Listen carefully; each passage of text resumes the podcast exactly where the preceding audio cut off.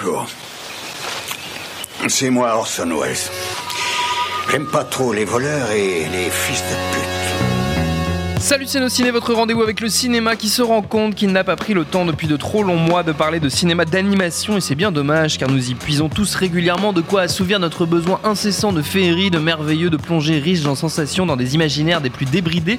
C'est le cas notamment grâce à l'incontournable animation japonaise dont l'un des plus formidables représentants, Mamoru Osoda, nous revient en cette toute fin d'année avec le film Mirai, ma petite sœur, dont on va causer là tout de suite avec un quatuor, presque une fratrie de cinéphiles des frères de cœur au moins. Arnaud Bordas, salut Arnaud. Salut Thomas. David Honora, salut David. Salut Thomas. Julien Dupuis, salut Julien. Bonjour Thomas. Rafik Djoumi, salut Rafik. Salut Thomas. C'est parti Monde de merde. Pourquoi il a dit ça C'est ce que je veux savoir. Mirai, ma petite sœur, donc nous raconte les aventures de Kun, petit garçon, tout ce qu'il y a de plus normal et heureux, dont l'existence est quelque peu chamboulée par un événement certes classique, mais toujours perturbant, la naissance de sa petite sœur, Mirai, donc petite sœur dont il tolère assez mal la présence et l'attention qu'elle reçoit de la part de ses parents, ce qui va le pousser à se réfugier au fond du jardin, où se trouve, le hasard faisant bien les choses, un arbre magique qui va le faire voyager dans le temps. 甘えん坊の男の子くんちゃん大好きなお母さんとお父さんは 赤ん坊の未来ちゃんで手一杯。未来ちゃん好きくない。そんなくんちゃんの前に現れたのはお兄ちゃん。未来からやってきた妹の未来ちゃんでした On l'a dit, c'est signé Mamoru Osoda, réalisateur entre autres de Ameyuki, les enfants loups, de Summer Wars, dont nous pensons le plus grand bien. On avait eu l'occasion notamment de le dire lors de la sortie du Garçon et la Bête, auquel nous avions euh, consacré une émission, c'était il y a fort longtemps. Votre, ami, votre avis, décidément, je la fais à chaque fois, votre avis sur Mirai, ma petite sœur, les amis. Julien Dupuis, comme par hasard. Évidemment, Julien Dupuis, tout entendu, autour de la table. C'est lui oui, qui prend la parole en premier. Formidable, Julien. Dupuis. On aime beaucoup Julien Dupuis. Donc, oui. Euh, Non, c'est génial quoi. Enfin, merci Julien. Non, ce qui est toujours euh, hallucinant en fait chez Mamoru Soda, c'est sa sensibilité déjà, parce qu'en fait le, le- le- le principe de cette œuvre en fait qu'il est en train de déployer, enfin moi c'est comme ça qu'en tout cas que je l'aborde, c'est que il, il parle de choses extrêmement intimes euh, à travers des visions totalement épiques et euh, l'imaginaire complètement déluré comme ça. Et, et- et je, je trouve qu'il atteint une espèce de- d'universalité euh, folle en fait là-dedans. C'est-à-dire que c'est- grâce à, à- à ce- cette puissance évocatrice que moi il m'a fait partager. euh, alors moi j'étais euh, non, j'étais pas encore papa en fait à l'époque, mais je me rappelle que dans Ame Yuki, les enfants loups, j'avais l'impression d'être une, une maman en prise avec, euh, avec ses enfants et, de, et ces, ces- petits êtres qui te sont à la fois euh, totalement étrangers, euh, attachants, euh, qui t'échappent, mais, euh, mais qui tout à coup euh, sont extrêmement familiers, etc. Et là, il te, moi, en tout cas, il m'a replongé en fait dans, euh, bah, dans mes troubles en fait de, de, de petits garçons, euh, pour autant que je puisse m'en souvenir. C'est-à-dire et tout ça encore une fois à travers en déployant une, un, un univers, une my- mythologie qui sont en même temps extrêmement euh, cohérents euh, visuellement et en m'emmenant en fait dans des dans des choses qui sont euh, totalement inattendues et à la fois euh, extrêmement familières. Voilà. non mais je, C'est je- pas mal. v- Après, il faut que j'étaye en fait en, Mhm. en fonction de, de- de ce que les autres diront. Et il y a un autre truc aussi d'ailleurs de- là-dedans, Et il que étaye déjà. ah oui, oui, pardon. Non, mais je- du coup, je, je- vais rajouter quand même un, un autre truc, c'est que le, le- le film t'emmène en fait là dans, dans- disons, commence de façon plutôt soft, avec des, des- des choses qui te sont euh, assez faciles en fait, à de- dans une certaine proximité, et, euh, et en fait, il va t'emmener dans des choses qui sont euh, proprement cauchemardesques aussi, ce qui est pas forcément évident en fait de- dans ce que je vois de l'affiche, peut-être même de la bande-annonce, etc. Il y, a, y a y a des sections à la fin qui sont extrêmement puissantes quoi et angoissantes. Et qui mais je pense hein, sont extrêmement angoissantes parce qu'elles font euh, elles, elles parlent en fait à mon inconscient à moi et qu'elles doivent raviver en fait des frayeurs que j'avais et que je pense tout le monde euh, tout le monde avait. David tout le monde a Toi, tu as Euh, eu l'occasion déjà d'en parler dans les émissions qu'on a fait, qu'on a fait à Cannes. Mais... Ouais, on en avait parlé donc à l'époque Hmm. avec Arnaud. Alors moi j'ai un, euh, là je, je sais pas quel est le masculin de Nullipar, mais en tout cas je suis le seul au micro à ne pas avoir d'enfant. Nulle part aussi. Nullipar, non je crois que c'est, enfin je sais pas. Si ça marche aussi. Je ne sais pas. Bon c'est une petite euh, discussion. euh, Oui. Étymologie. Tout à fait, c'est sympa. Donc euh, non mais en tout cas je, je suis le seul au, au micro à pas avoir À pas avoir d'enfant d'enfant, et ouais. euh, malgré tout Enfin, euh, d'enfants ou que je Alors, sache. moi, je ne Voilà. connaissais pas ce terme, nullipare, je l'apprends. Tout à fait. Et voilà, je c'est ovipare, mais tu Ouais, t'as ça pas veut dire euh, ne Il pas, ne pas avoir porté d'enfant. Non, il n'a pas pondu d'œuf. Voilà. Et, euh, et, Pas euh, d'œuf connu ou reconnu. Et peut-être que dans les commentaires de nos ciné, on va, on va découvrir l'enfant qu'en fait, caché de David caché de David Tu te, tu te souviens pas à Besançon en 2002 Il a tes cheveux et tout, c'est chaud. Et voilà. Euh, donc tout ça pour dire que j'ai pas d'enfant, euh, mais que, euh, que j'ai quand même été embarqué par le film parce que pour le coup, euh, moi j'ai- j'ai j'ai des petites sœurs et donc j'ai j'ai vécu une, quand j'étais enfant à qu- à 4 ans, donc à peu près l'âge du, du- du personnage principal du film, l'expérience de voir débarquer un nouveau petit être dans la maison qu'on n'a pas forcément euh, énormément envie euh, euh, désiré à l'époque. ouais. Et, et moi, j'ai un, rapport un peu de- de- d'amour-haine à la à, à l'animation japonaise et, et notamment à, à- à Miyazaki qui euh, euh, De la haine pour Miyazaki. amour-haine on va dire non mais en fait qui Non, vas-y, défends-toi, là, en fait, parce que en c'est- fait, c'est j'ai- compliqué, j'ai- quand même. j'ai j'ai une difficulté un sale quart d'heure. J'ai une, j'ai- j'ai- j'ai une difficulté avec euh, le, le, le, le- le rapport, euh, le rapport à l'imaginaire, à la fois graphique et, et narratif, euh, dans, euh, dans, en particulier le, le- le cinéma Ghibli qui, qui fait un peu école sur le- sur l'animation japonaise et euh, qui a tendance à me laisser sur le carreau. Et C'est-à-dire que même dans les films de, de Miyazaki, je me laisse plus, plus embarquer, euh, notamment par un film comme Le vent se lève où euh, où, où toute la partie, disons, euh, réaliste, euh, rationnelle, euh, ancrée dans le réel est, est- est plus importante. Euh, et un film comme Je fais des bruits super bizarres. Pourtant, t'es un vecteur d'imaginaire à toi tout seul. J'ai un, un petit être à l'intérieur de moi, c'est pour ça que j'ai pas besoin de- d'aller les chercher euh, T'as un petit au être à cinéma. l'intérieur de toi, c'est dégueulasse. dégueulasse. Comme quoi, je ne suis Enfin, pas nulle part. cette émission, là, ça se barre, ça se part, ça se part très bien. Tu l'as mis où l'œuf en fait là? Tout, tout ça pour dire, tout ça pour dire que euh, Malgré les apparences, il n'est pas 4h du matin quand nous enregistrons cette émission. mais, mais dans ma tête un peu. Peut-être. Et euh, Donc. et en fait, non. Et pour le coup, le, le, le- le- Tu préfères les parties réalistes le, le- ouais, et le cinéma C'est ça d'Osoda, que tu voulais dire en fait. je, je préfère les parties réalistes, je préfère euh, typiquement, euh, par exemple, le, le- le- vent se lève à- au voyage de Chihiro, qui est un moment, en fait, même si je, je- en fait, je, je- je voyage avec le film pendant un temps et à un moment, je décroche. Mm. Et, euh, et en fait, avec Osoda, euh, il y a un truc qui était aussi euh, très, très, très présent dans les, dans les enfants loups, c'est qu'il y a- il y, a une manière de- de de, faire euh, intervenir le fantastique que je trouve euh, que je trouve génial et qui en plus repose euh, sur sur une précision et aussi un une, douceur, une sensibilité dans, la capacité à décrire le réel. Et, le, et pour le coup, là, dans, dans, ma petite sœur, dans Mirai, la, description, encore une fois, à la fois graphique et narrative du réel est époustouflante. C'est un truc, euh, tu- on a l'impression vraiment d'y être, et c'est- décrit avec une précision qui, euh, qui, qui- que je trouve même presque plus puissante que le cinéma live. Il y a un truc où voilà, on, on- on croit vraiment très très très fort à- au réel qui nous est présenté et qui fait que, à mon sens, en tout cas sur moi, euh, les scènes fantastiques qui ont lieu dans, dans le, dans le petit jardin de cette maison d'architecte, qui en plus, il y a pas mal de choses à dire euh, là-dessus. On en avait d'ailleurs un peu parlé à Cannes, euh, qui, euh, enfin, qui est extrêmement bien exploité dans, dans les différentes séquences du film.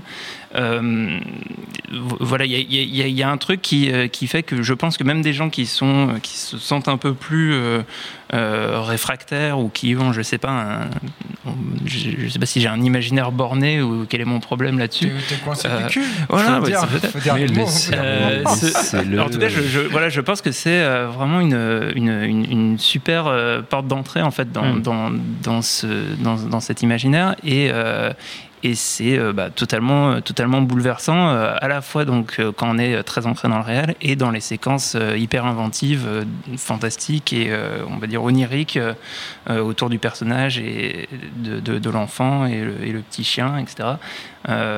Voilà, donc je suis aussi, autant que les autres, subjugué par, par ce film. Graphique Bah déjà, il faut euh, noter euh, que c'est un film qui euh, choisit de nous, essentiellement, pas tout le temps, mais essentiellement de nous garder sous le point de vue d'un enfant de, de, de 4 ans, de son expérience du monde, sa façon d'appréhender les choses. euh, et vous pouvez un petit peu chercher dans, dans, dans votre filmothèque, euh, ça va, c'est pas si évident que ça. Et Donc euh, on a peu de, peu de films qui arrivent à, bah, euh, comment dire, euh, on, est, on est à un âge où la personnalité de, de, de- de l'être n'est pas encore euh, vraiment conçu et déterminé, quoi, euh, où les choses sont en suspens. Et, euh, et, le, et le film arrive à, à mettre en scène cette idée de forme, littéralement de forme en suspens. Euh, et justement, dans ces décrochages récurrents, les, les façons qu'il a de rentrer et de, et de sortir du, du, du, du réel sont d'autant plus naturelles que c'est un peu aussi comme ça qu'un qu'un gamin de 4 ans fon- fonctionne.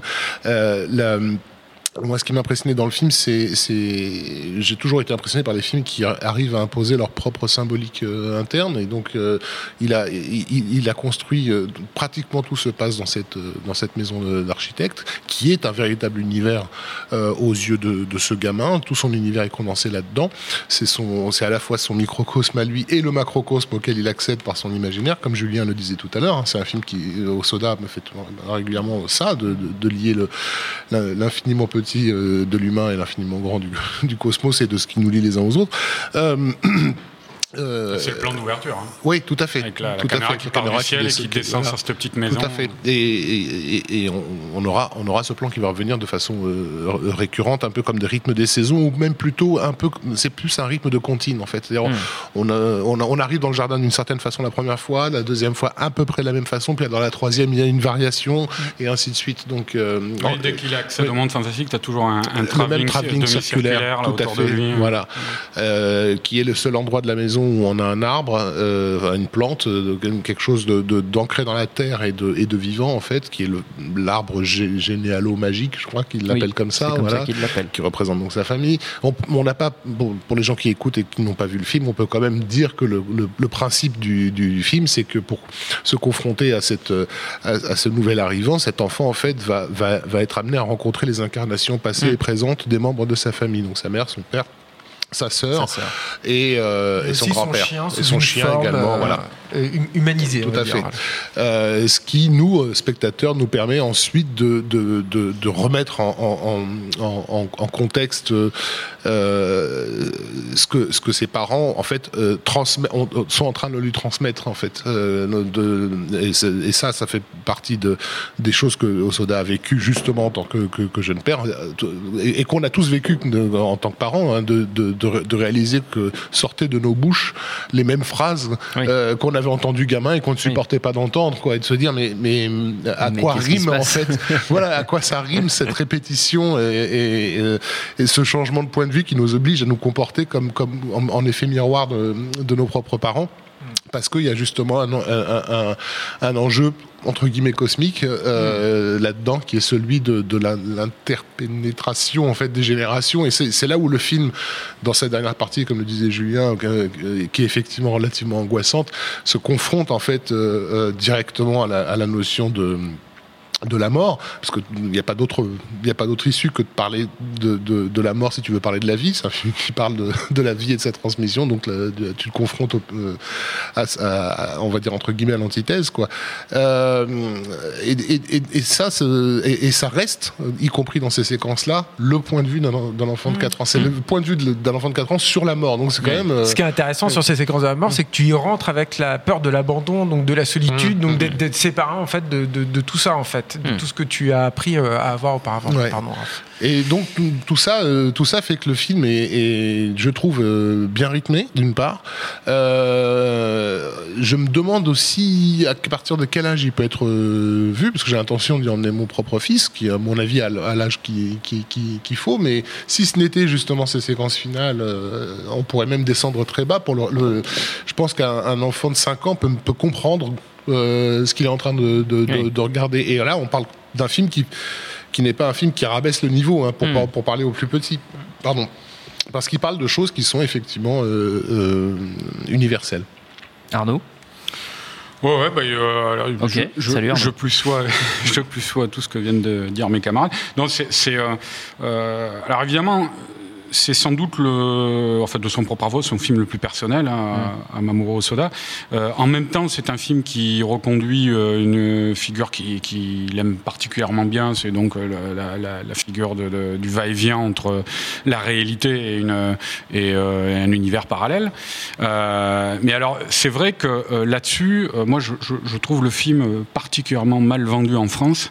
J'ai vu euh, il y a quelques jours l'affiche officielle française. Enfin, c'est la famille Bélier, l'affiche. quoi. Euh, c'est euh, c'est- vendu et, et traité même dans les médias uniquement à travers cette euh, porte-là. C'est-à-dire on parle d'Ozu, on parle de. euh, alors c'est vrai, c'est un, un- il a ça, Mamoru Soda, c'est un poète du quotidien, quoi. Euh, et les, les, les, les scènes de la première, notamment dans la première partie, toutes les petites scènes de la famille où il y a une, une, une finesse d'observation sur le sur les, petites choses du quotidien qu'on partage dans une famille qui, qui, est- qui est vraiment frappante, hein, comme ce que ce que disait Julien. Euh, mais il n'y a pas que ça, quoi. Justement, il y a aussi, et c'est ça qui est étonnant, parce que euh, euh, il y a cet univers-là, et après il y a un univers beaucoup plus débridé dès qu'on bascule dans dans, dans le, voyage initiatique, on va dire, du petit garçon. Et alors, moi, je pense qu'effectivement, le, le- le- c'est très casse-gueule ce genre de choses. Quoi. Euh, mais je pense que justement, l'originalité euh, du film et le fait qu'il arrive à tenir ça, euh, c'est de tout voir euh, à travers, je- euh, que- comme disait Rafik, le, le regard d'un petit enfant de 4 ans. Et ça, il le fait, mais euh, euh, c'est magnifique à ce niveau-là. C'est-à-dire, Osoda, c'est un cinéaste impressionniste, quoi, vraiment. quoi. C'est-à-dire, il ne se base pas sur la description. Euh, il, ne, traite pas la description, il traite vraiment euh, euh, les états d'âme de ses personnages. Donc, par exemple, c'est enfin la première partie, même si ce qui est devant l'objectif entre guillemets relève de, sujets qu'on a pu voir chez, Ozu, c'est pas du Ozu non plus. C'est-à-dire, on, est avec un gamin de 4 ans, par exemple, il y a un moment où sa mère lui fond dessus pour l'engueuler, c'est avec des, des raccords dans le mouvement. Il y a aussi, il joue sur les étages de cette maison d'architecte qui est très bizarre, avec des étages en escalier comme ça. Et à un moment, il y a sa grand-mère qui s'amuse avec lui, qui passe d'étage en- d'un étage à l'autre avec lui comme ça en transparence. Enfin, il y a beaucoup d'effets de cinéma comme ça euh, qui arrivent à, retranscrire le ressenti de ce gamin.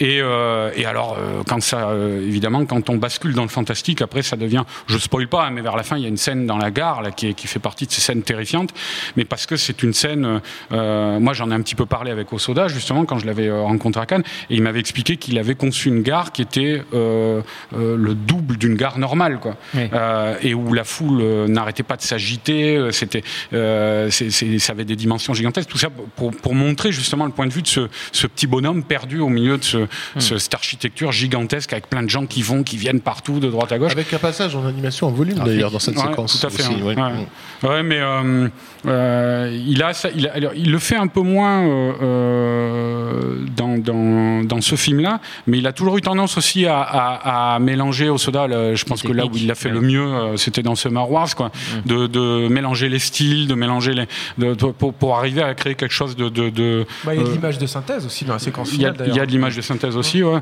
mais, euh, mais c'est vrai que. bah, enfin, j'en parlais tout à l'heure dans Marocco, mais, mais il y a- il y a- ils ont un, un ton et un univers très différent, mais là, en cela, il me fait penser à un autre cinéaste d'animé euh, japonaise. quoi. Ce sens du, ce sens du teasing. Et Vincent coup Ferreira, on passe au reco du coup. Ah, tu, l'as- tu as gagné Arnaud Bordas, c'est ça que tu voulais, tu voulais qu'on y arrive tout de suite.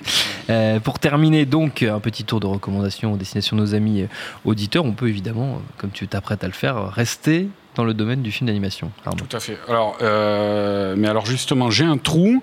euh, Waouh j'ai un trou sur le. on, passe, on est passé du teasing à la déception, mais en très très rapide. Non, non, mais j'ai Marocco, mais en fait j'ai un trou sur le, le- le nom du réalisateur. Mais euh, mes amis vont m'aider, je pense. Euh, je voulais recommander, je voulais recommander qui est sorti en France, hein, qui est disponible euh, en vidéo, euh, Mind Game, euh, et donc qui est réalisé par Masaaki Yuasa. Yoasa, voilà. Et euh, donc alors Mind Game, c'est, pff, je, je vais pas tenter de le pitcher parce que c'est indescriptible. Ça part d'une histoire de, gangster un petit peu, avec euh, mélangé avec une histoire d'amour. Mais après, c'est un film qui va euh, littéralement dans toutes les directions, euh, sans jamais nous perdre parce qu'il nous tient fermement par la main, quoi, et euh, qui qui explore le mystère de la vie. Voilà, je crois qu'on pourrait dire ça, quoi. Et c'est un- une tornade créative. euh, Enfin, moi, je, je pense que c'est un des, des- des- des deux ou trois dessins animés les plus créatifs que j'ai vus euh, euh, dans les, les, les 10-20 dernières années, quoi. C'est le, le, le film psychédélique du 21e siècle euh, par, par essence. Ouais, c'est, c'est, c'est, euh, Sorti c'est- en Blu-ray en début d'année. Voilà. euh, Faites des recos à plusieurs maintenant, Moi, je me rappelle la première fois que j'ai. j'ai- Comme il a des trous de mémoire, bien, c'est vrai bien que oui, compensé. c'est La une- première c'est fois que c'est vu ça, j'ai- j'ai- j'étais complètement sonné. J'avais, j'avais eu du mal à, à- à ressortir du film. Et alors, c'est, c'est- je, le, je le recommande en fait parce que euh, c'est exactement ce que je disais à l'instant. Euh, Il y a entre Yuasa et Osoda euh, une manière, des fois, de, de, de jouer, de tirer la représentation vers, vers l'abstraction. Alors, dans Mirai, il y a, y, a, y a deux, trois scènes comme ça, enfin, deux, trois, des, des, des plans comme ça, où la, notamment quand la sœur, la grande sœur, quand il va dans le monde parallèle, comme ça, le petit garçon qui rencontre sa sœur adolescente, Adolescente, ouais. voilà, et elle l'emmène euh, dans une sorte de, tourbillon euh, euh, qui, tire un petit peu comme ça sur l'abstraction. Et ça, c'est le, genre de truc que Yuasa fait. alors, c'est marrant parce que lui aussi, récemment, avec son dernier film, il est allé vers un peu plus vers le grand public, un peu moins vers le, psychédélique. C'était son dernier film, c'était la euh, Lou, Lou et la sirène. C'est ça ouais. Et euh, donc c'était beaucoup plus grand public, beaucoup plus, mais il s'est quand même euh, il s'est quand même autorisé ce genre de, de, de trip. Et, euh, et, et, hum, et c'est vrai qu'au Soda, à ce penchant-là, il l'avait il l'avait brillamment fait dans Summer Wars, et puis dans ses dans les le, le- la pub qu'il avait fait pour Vuitton, là où il avait utilisé le- l'esthétique. Oh là là, j'ai des trous ce soir. Euh, Rafik, tu vas m'aider. Euh, Dit-il, passant le bébé à. de cet artiste Rafik. japonais. Là, Ah, euh, le, le- le super flat. voilà, le super flat. Et euh, c'est ça qu'il avait repris un petit peu dans, dans, dans Summer Wars. Et et il y a ce goût-là. Et alors c'est marrant parce que je lui en ai parlé. Et, euh, et euh, c'est quelqu'un d'assez euh, timide, d'assez réservé. euh, euh, il, a, il a 50 piges, mais on dirait un adolescent, quoi, euh, au soda. Et quand, quand je lui ai parlé de ça, il a, il, il a rigolé. Puis après, il a dit pas du tout. voilà. David. voilà, Mind Game donc. Mind Game, David. Euh, oui, moi j'ai j'ai une reco qui, euh, qui est plus dans la, la veine euh, Ozu euh, qu'évoquait euh, Arnaud tout à l'heure. Euh, Il y a euh, le, le film qui a obtenu la, la Palme d'Or euh, cette année qui est sorti euh, euh, à la mi-décembre, euh, Une affaire de famille de Hirokazu Koreeda, euh, raconte euh, l'histoire d'une euh, d'une sorte de famille faite de briquet de broc, de, de pickpocket. Euh, Enfin voilà, une famille reconstituée. Et c'est un, film plutôt intéressant. Mais moi, j'ai envie de recommander un, un autre film qu'il a fait euh, il y a une quinzaine d'années qui s'appelle Nobody Knows, Mm.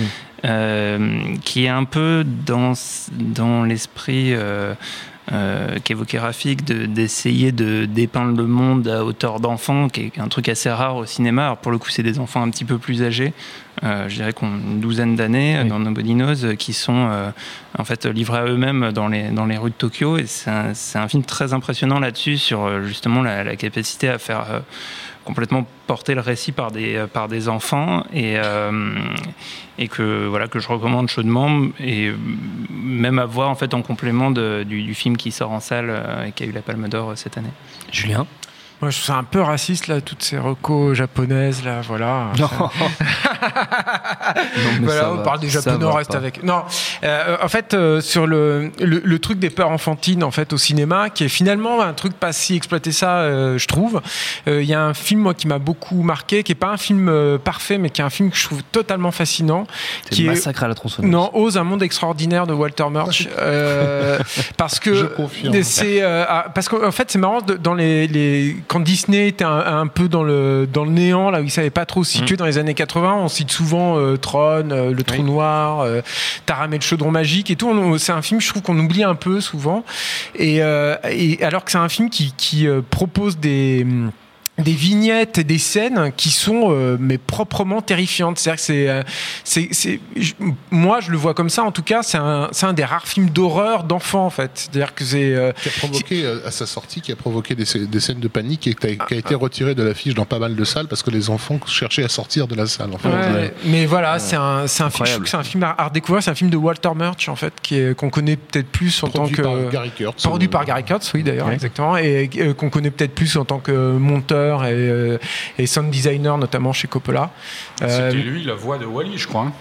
euh, oui, non, non, euh, C'était pas lui qui faisait la voix de Wally Non, non, c'est pas lui. C'est euh, Bah, il a Ben bossé, Burt, il a- je crois, non? Ah non, c'est Ah oui, peut-être, ouais, t'as raison. ouais, ouais, c'est Mais euh, donc Mais voilà. il a bossé là-dessus. Mais euh, donc voilà, aux un monde extraordinaire. De à Walter voir, à montrer à vos enfants s'ils n'ont pas été S'ils sages. n'ont pas été sages avant Noël, c'est sympa. Rafik.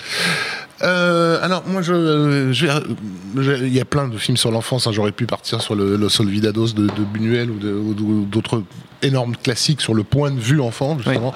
Euh, J'ai choisi un film qui, a, à mon sens, a été euh, complètement oublié. J'ai toujours trouvé ça assez curieux parce que c'était un, un énorme succès euh, à sa sortie et il est un, régulier des diffusions télé quand j'étais gamin. Un film de Luigi, pardon, de Luigi Comencini qui s'appelle L'Incompris, qui date de 1967 dans lequel un père vient de perdre son épouse et demande en gros à son fils euh, aîné, qui doit avoir 9-10 ans, de, s'occuper de son, de son petit frère par rapport à, ce décès. Et, euh, et- parce que le père ne peut pas tout simplement s'occuper de, de- de ses mômes. Et cet enfant se retrouve de- avec une prise en charge impossible en fait. Euh, et c'est un film qui faisait pleurer dans les chaumières quand j'étais môme, mais à un point des torrents de larmes. Donc vous êtes prévenus hein, si jamais vous avez la curiosité d'aller d'aller cliquer ou jeter un œil sur le DVD. Euh, voilà. Donc, euh, mais mais mais sur la sur la question de la douleur euh, enfantine et du rapport euh, entre comment dire entre grand et petit frère, euh, il mettait le doigt sur des choses Qui font assez mal. justes et qui font mal. Oui, voilà. Des bonnes recos pour, pour les fêtes de fin d'année, c'est bien, les, les garçons. On est, on est On bien en termes de bonne ambiance. cellule En familiale. termes de ouais. bonne ambiance en famille. Notre temps est écoulé. Merci à tous les quatre. Merci à Jules à la Merci à l'antenne Paris pour l'accueil. Rendez-vous sur binge.audio, le site de notre réseau de podcast Binge Audio pour retrouver toutes nos émissions, le programme des prochaines, les dates d'enregistrement en public si vous voulez venir nous voir. Et puis en attendant, on vous dit à très vite.